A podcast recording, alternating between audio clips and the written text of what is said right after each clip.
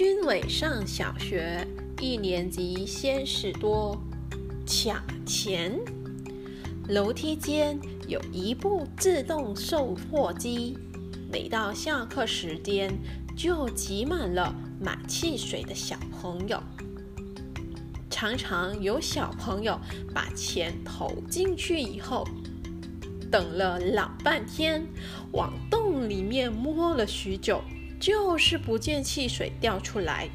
于是他们就会踢售货机一脚，然后大叫。卡钱，卡钱！老师告诉我们，如果钱被卡住了，可以到小卖部跟张阿姨登记，把钱要回来。我想，这部售货机大概很老了，吃了钱就卡在喉咙里，吞不下去。第二节下课后，张志明拉着我往售货机那儿跑，说要请我喝汽水。只见他从口袋里掏出钱，很快的往洞口一丢，却没有什么动静。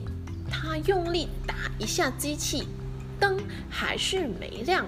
我说：“糟了，钱被卡住了。”他却很开心的说：“没关系，我们到小卖部去要回来。”张阿姨拿出一本登记簿。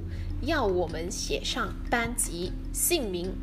张志明不知道怎么搞的，好像忘了名字怎么写似的，拿起笔来直发抖。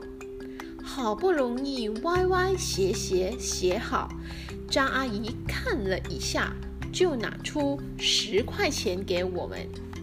张志明接过钱，回头就跑。这一次。轻轻一投，就很顺利的掉出一瓶汽水。张志明把它递给我，慢吞吞的说：“呃，给你，我不想喝了。不过我也不想喝，所以还是还给他。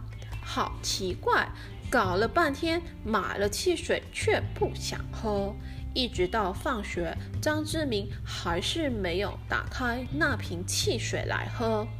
回家的路上，我问他：“你怎么了？”他摇摇头，红着眼睛说：“我我骗了张阿姨，我丢下去的是一块钱，根本没被卡住。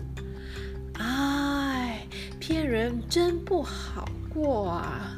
我们后来把那瓶汽水偷偷放在老师桌上，老师问了好几次，都不知道是谁放的。